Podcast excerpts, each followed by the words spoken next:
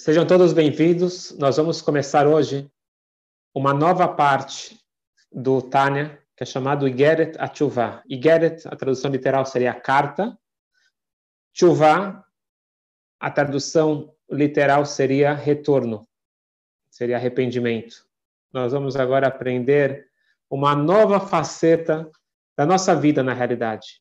O, o Tânia, ele segue uma linha. A linha é a seguinte pare de julgar a embalagem. Nós vivemos numa era onde que o que importa é a embalagem. O que importa é toda a estrutura externa e não a essência. Inclusive no judaísmo. Em geral, você tem quem é aquela pessoa conectada a Deus? Então você olha a roupa, a, as peiot, você olha a embalagem externa, o social, o comportamento. O Tânia, ele quer desmascarar o ser humano, quer desmascarar o judeu e quer mostrar que a essência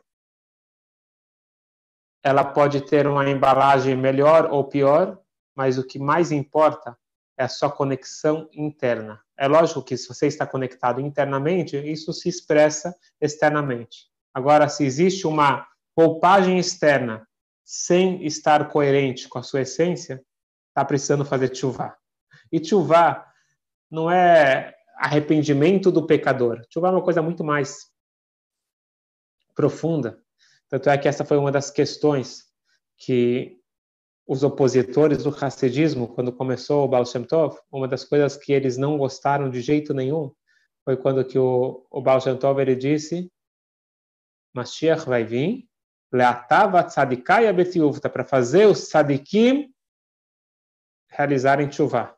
Então, a chuvá, isso na realidade não é invenção do, do Baal Shem Tov, isso daqui está no Zohar, que Mashiach, uma das funções, funções dele é ajudar os tzadikim a fazerem chuvá. Calma aí. Eles, que se auto-intitularam tzadikim, porque também não sabiam a definição do Tana, que quer dizer um verdadeiro tzadik, eles, eles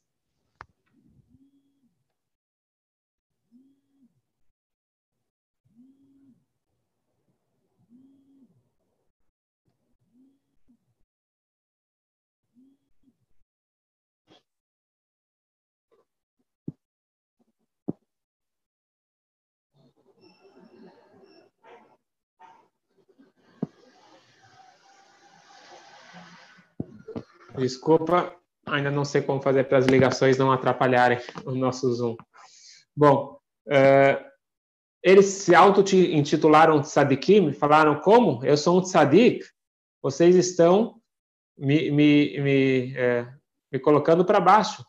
Eu preciso fazer chuvá? Eu não preciso fazer chuvá, que coisa? Chuvá é para os pecadores.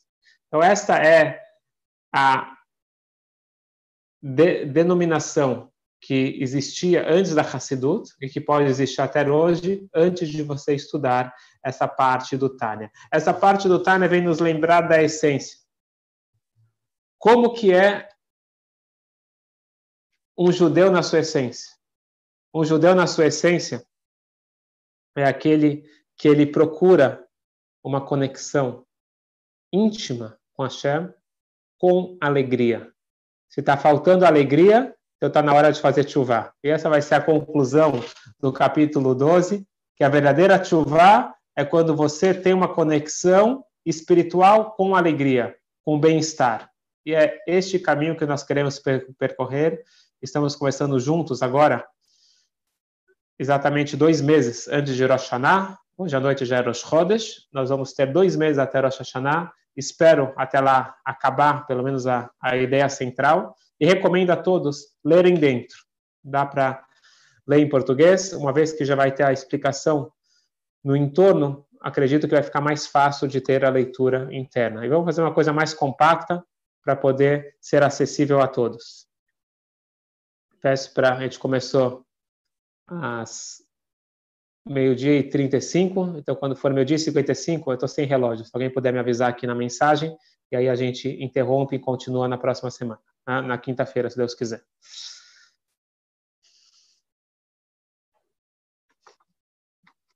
Por que o Altereb ele chama isso de Igeret, carta, carta de Tchuvah? São 12 capítulos, Por que ele chama isso de carta? É,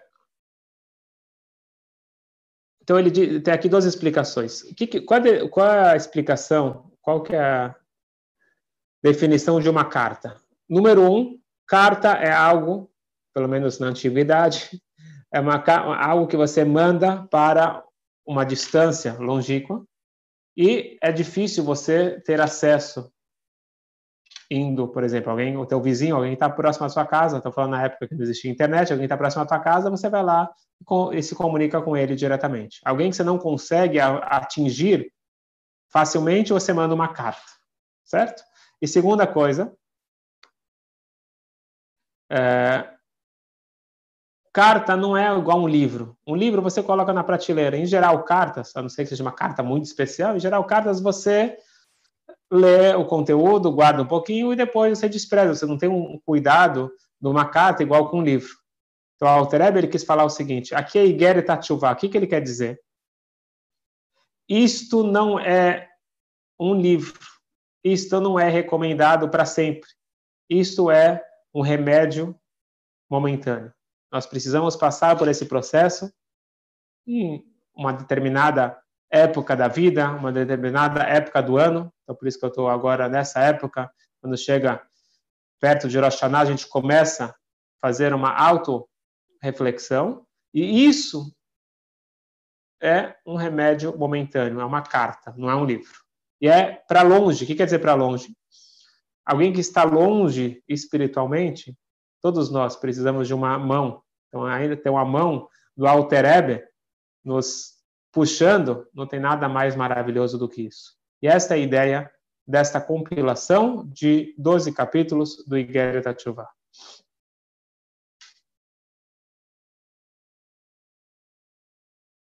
É... capítulo 1, Igeret Tshuva. Tânia Bessof Yomá Shlosha Chilokei Kaparahem Vetshuva Im Kolechat. Está escrito numa braita. Braita, nós já explicamos que é um, uma apêndice ao a Mishnah. Nós estamos falando de cerca de dois mil anos atrás. E lá nessa braita, que é a base do Talmud, as Mishnayot, a braita, lá está escrito o seguinte: tem três tipos de capará, de expiação. Tem três processos, três tipos no processo de expiação. O tshuva imkol echad. Além de ter essas medidas práticas que têm que ser feitas, tem que sempre ter a tshuva junto. Então, novamente, o que quer dizer tshuva? Tshuva significa o sentimento. Então, por exemplo, você pode fazer algo mecanicamente, mas falta o sentimento. Então, isso aqui é muito comum com crianças, eles fazem uma coisa errada, fala, fala desculpa. A pessoa fala desculpa. Mas você vê que ela falou desculpa, mas ela não está sentindo remorso por aquilo. Qual que é o valor que tem de algo mecânico sem o sentimento? Então, nós temos o processo mecânico, mas ele tem que vir acompanhado de chuva. Aqui a novidade do Alter Eber é todo o insight de Tchuvah. Então, vai mudar a nossa forma de enxergar o judaísmo, vai mudar a nossa forma de enxergar a vida. É, quando alguém falha com Deus, ou a gente pode isso daqui também uma falha no relacionamento. Então, por exemplo, pensa num casal, ou alguém próximo a você. Você falou uma coisa errada você disse uma palavra que não deveria ter dito. Qual o problema aqui? Foi só a palavra? Será que é só uma palavra que pode causar um grande estrago? A palavra, ela indica muito mais do que palavra. A palavra, ela vai estar representando a essência. A essência desse relacionamento foi desgastada. E isso é muito mais sério do que a pequena palavra, porque a palavra é só uma expressão de algo muito mais profundo. Então, quando um Yehudi, ele faz algo que a Hashem falou para não fazer, Ele vai lá e faz. Ou algo que Hashem pediu para fazer, ele deixou de fazer. O que, que está acontecendo aqui? Aqui está tendo um rompimento. A chuva é rea, reater, é refazer esse nó, essa conexão, essa relação. E a gente sabe que não é fácil. E depende qual foi o desgaste, e com isso vai ser a reparação. Então, você falou uma palavra feia para alguém que você ama. Tem um, um processo para retomar esse relacionamento. Agora, tem coisas mais sérias, que não adianta só falar desculpa. Você precisa demonstrar que você mudou, e mesmo assim, a pessoa fica desconfiada. Então, existe esse processo também com a Shem. Então, por isso que ele estava querendo falar. Tem três tipos. O principal de tudo, independente do, do processo mecânico que vai ser feito, o principal de tudo é que o relacionamento ele seja recolocado ou como antes, ou melhor ainda, de um, um nível mais elevado do que antes. E a gente sabe que depois de uma boa briga, você pode, se você canalizar bem, você pode chegar num nível de relacionamento muito mais profundo. Isso pode ser com as pessoas e com a chama também. Isso que nós vamos ver. Falhar é humano? A Torá reconhece isso também, que nós podemos falhar. Agora, o, qual, qual que é o próximo passo? Isso é o mais importante. O mais importante do que a preparação antes para não fazer nada de errado é como que eu reajo depois que eu fiz errado. Então, por exemplo, se você falou uma palavra errada para um familiar e você não demonstrou remorso e não te afetou em nada e você está tranquilo, a pessoa fica muito mais nervosa, fica muito mais ferida.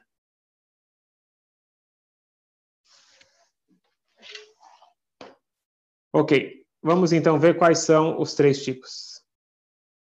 Avar al mitzvah aser. Se a pessoa transgrediu uma mitzvah positiva. Existe a mitzvah de colocar tefilim todo dia. Ele não colocou tefilim. Existe a mitzvah de comer matzah na noite de Pesach. Passou a noite de Pesach, ele não comeu matzah. E assim por diante. Ele transgrediu uma orientação positiva. Chegou no final do dia, ele falou: ai, ai, ai, que bobo eu fui, eu deveria ter feito essa mitzvah. Ele fez a tshuva. Einozaz misham atmuchalim lo. A tshuva é aceita imediatamente. A pessoa, ela é perdoada imediatamente. Ela fez a tshuva, pronto. Está apagado. Calma, não tirem conclusões tão rápidas. Vamos estar estudando, a, por enquanto, a Braita. Certo? Avar al mitzvah lotase. Agora, se ele transgrediu uma mitzvah negativa, é escrito que você não pode comer tal alimento. Ele foi lá e comeu. Não pode falar lachonará. Ele foi lá e falou. Ele fez algo que não poderia ter feito. Nesse caso, chuva tolá, a chuva ela não consegue te trazer para o estado original. Você precisa de algo a mais. O que você precisa?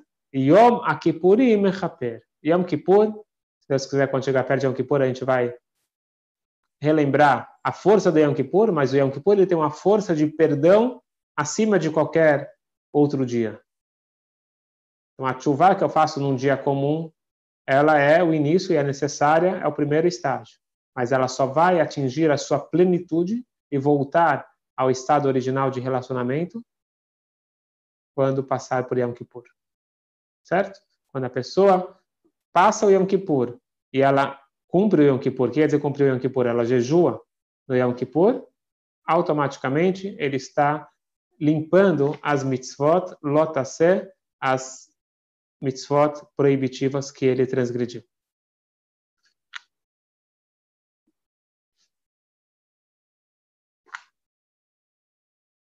Aqui logo tem um erro comum. As pessoas falam, oh, então, lota C é mais importante do que a C. Uma mitzvah negativa, ela é mais forte do que uma mitzvah positiva. Nós temos que tomar mais cuidado com as mitzvot que nós não podemos fazer do que tomar cuidado de fazer aquilo que foi orientado de uma forma positiva. este é um erro. E o Alter Eber, ele quer deixar bem claro que não interprete a Mishnah, e por isso que a gente sempre tem que estar, tá, ter, ter um, um orientador. Porque se você abrir essa Mishnah, você vai concluir de uma forma errada.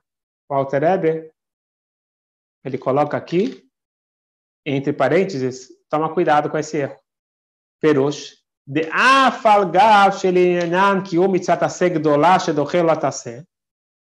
שעל ידי קיום מצוות עשה ממשיכות בשבע עולמות עליונים, מערת Oren só Baruchu, como Ashkatu Bazor, Teremach Pigotim, Enu Remach Revarim Demalka. Tá?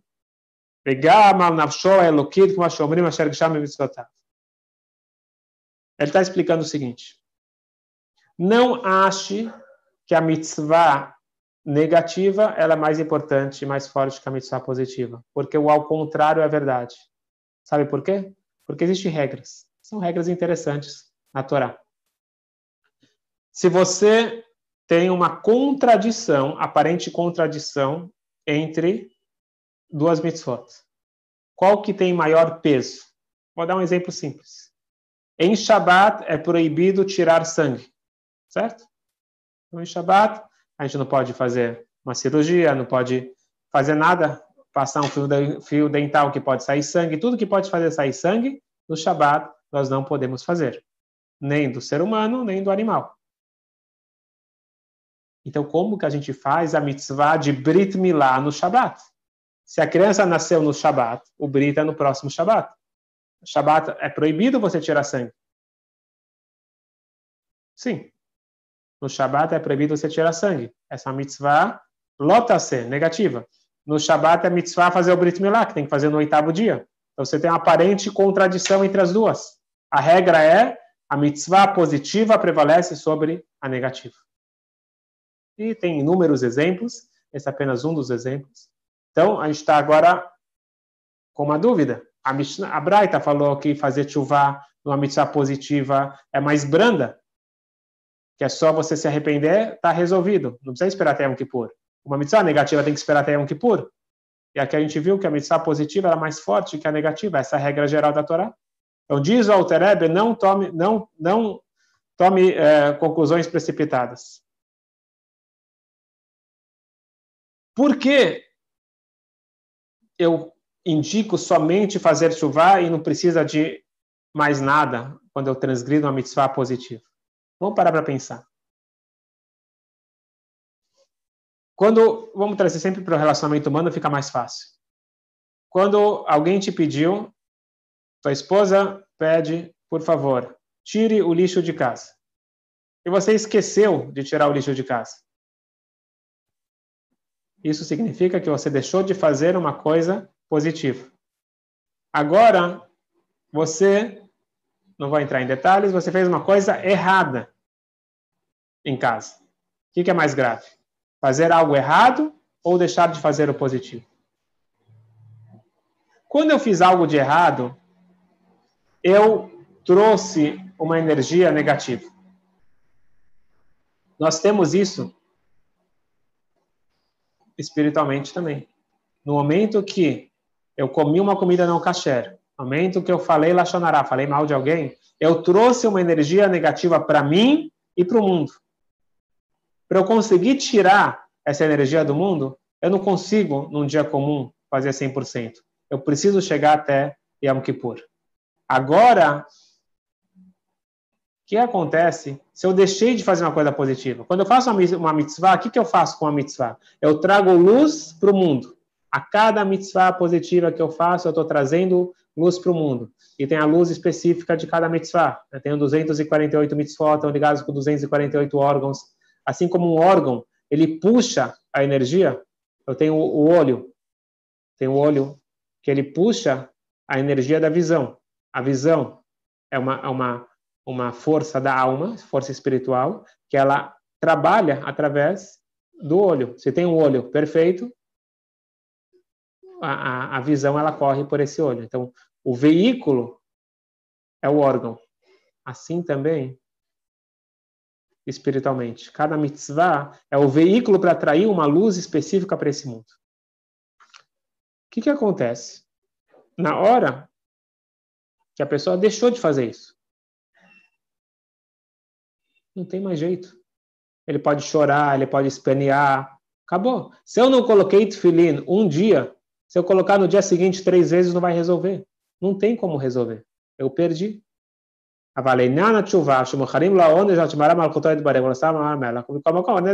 Tudo bem, Deus vai falar, está perdoado. Perdoado, perdoado, mas na prática, perdeu a oportunidade. Então imagine que você pediu para alguém registrar você em algum concurso, alguma coisa. Passou a data. Não tem mais como entrar. Perdeu. O cara pediu desculpa. Pode pedir desculpa, pediu? Ok, vou te desculpar. Mas na prática, aquilo que eu te pedi não foi feito. Não tem como reaver. Amarazal, apasuk mavelo haletaken. Tá Zesh bitel kiratshma shel arvit. Rolo. Rav é Shenizar, Natal e Kol Kiratshma, Arvit, Venshef, Lolam. Intuatom, ele tá taken, mas bitel é amachat. Assim traz o, o Talmud. A pessoa que perdeu um dia de fazer uh, o Shema Israel, ele pode tentar fazer no dia seguinte, não vai adiantar. Ele perdeu aquela luz, nunca mais vai vir para o mundo. Então, retomando, quando a pessoa transgride uma mitzvah positiva, ele deixou de fazer algo positivo, faz chuva, está perdoado. Mas não quer dizer que está resolvido. Não tem como resolver. Por isso que está perdoado imediatamente. Uma, quando ele traz uma luz negativa para o mundo, agora o processo é de tirar essa energia negativa do mundo esse é um processo que começa com a chuva imediata e finaliza somente quando chega no Yom Kippur. Eu sei que já passou o tempo, vamos só acabar aqui. והעובר על מצד לא תעשה על ידי שנדבק הרע בנפשו, עושה פגם למעלה בשורשו מקור חוצבה. A pessoa que transgride a mitzvah negativa, o, o mal está grudado, fez uma falha, e aí o que acontece? a pessoa precisa uh, de, uma, de, uma, de uma energia maior, que é a força de Yom Kippur. Então, o próprio dia de Yom Kippur, a energia de Yom Kippur, ela vai acabar trazendo essa limpeza total. Então, resumindo o que nós vimos até hoje, nós vimos apenas duas das três uh, opções. Se transgredir uma mitzvah positiva, a chuva é imediata, uma negativa, a chuva começa no momento e ela acaba em Yom Kippur.